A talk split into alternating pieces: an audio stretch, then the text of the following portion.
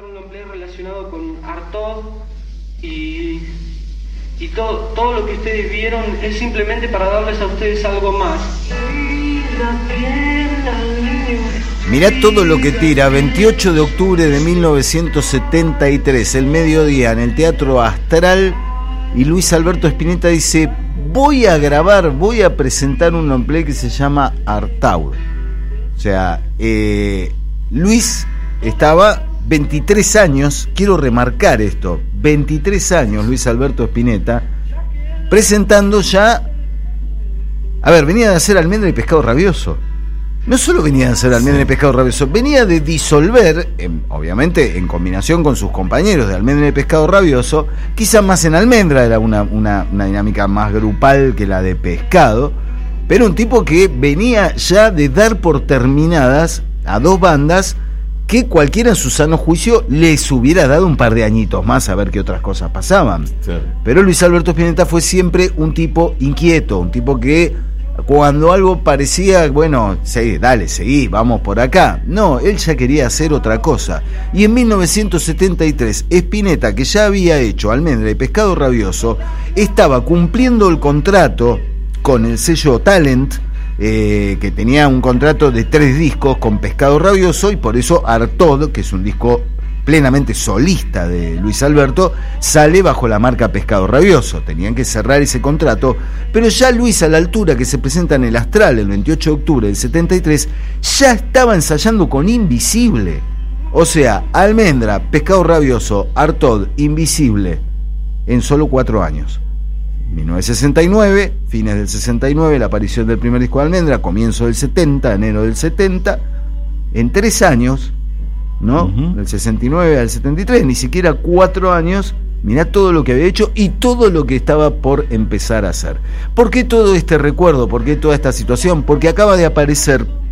en las plataformas de reproducción digital una versión un poquito mejorada de un pirata que los espinetianos de ley conocemos largamente, que es el pirata que viene circulando desde hace tiempo en cassette primero, en CD después y ahora en formato digital de aquella presentación en el año 73. Eh, una grabación que hizo un, asistente al show llamado Eduardo Abeleira, que ayer mi amigo y colega Maxi Martina reveló que Eduardo Abeleira aparece entre el público en la contratapa del primer disco de Almendra, lo circuló incluso, hallazgo de Maxi Martina, eh, que circuló, puso la foto de la contratapa del disco de Almendra y circuló y dijo, este es Eduardo Abeleira que es el mismo que registró desde la fila 10 del Teatro Astral, un teatro con capacidad para 1.300 personas,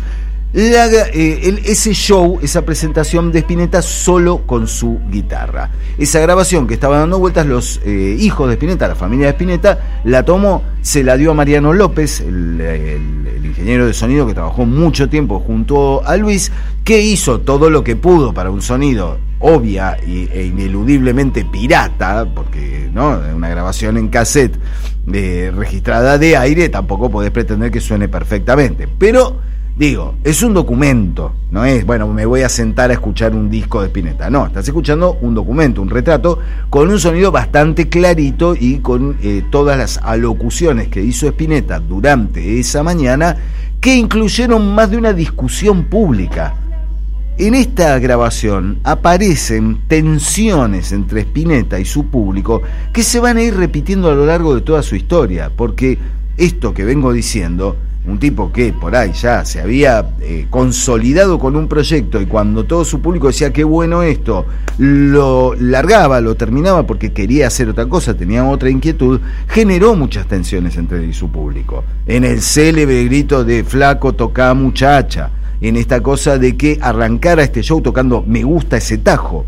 Un tema, un blues eléctrico para tocar con banda y con guitarra eléctrica y que el flaco hace en la guitarra acústica para conceder, para meter al público dentro del clima y para que le prestaran atención. En el show también se escucha a Spinetta contando lo que escucharon antes, un disco que acaba de aparecer, El lado oscuro de la luna de Pink Floyd. Acaba de aparecer, claro, este, te lleva a la, instantaneidad, al momento, a, a, lo contemporáneo de ese disco, de un tema de Jimi Hendrix, Tax Free, que acababa de aparecer. Jimi Hendrix que ya había muerto. Claro Y, y todas estas cosas que sean la contemporaneidad de, repito, un jovencísimo Spinetta que está presentando esta obra que va a terminar quedando, ni siquiera había salido todavía, y va a terminar quedando en la historia. Pero también hay discusiones porque el público le reclama cosas, le pide un blues más reventado, le, grita, bueno, terminala. O sea, hay momentos incluso hasta de discusión. Un tipo del público dice, bueno, terminala y toca, viste, es como una cosa de falta de respeto este, muy, muy notable. Entonces, es un disco o una grabación que tenés que disculparle un montón de deficiencias sonoras, pero que ciertamente resulta un documento, una foto y un registro sonoro de todo lo que fue esa mañana. Es muy loco pensar hoy en shows que se hacían a la mañana, pero que el rock en el año 73, como bien decía el manifiesto que repartió Spinetta ese día, era la música dura, la suicidada por la sociedad. Luis no se planteó la presentación de Artaud ni siquiera como una presentación de Artaud. Él quería tocar, adelantar algunas canciones y producir un hecho estético y producir una, eh, una toma de postura. El Spinetta que aparece en esta grabación, el Spinetta del año 1973, es quizá el Spinetta más político que vas a encontrar en toda su carrera y que tiene que ver con el año 1973. Vos fijate lo que dice Spinetta en el manifiesto. Denuncio a los representantes y productores por igual y los merodeadores de estos, sin excepción, por indefinición ideológica y especulación comercial,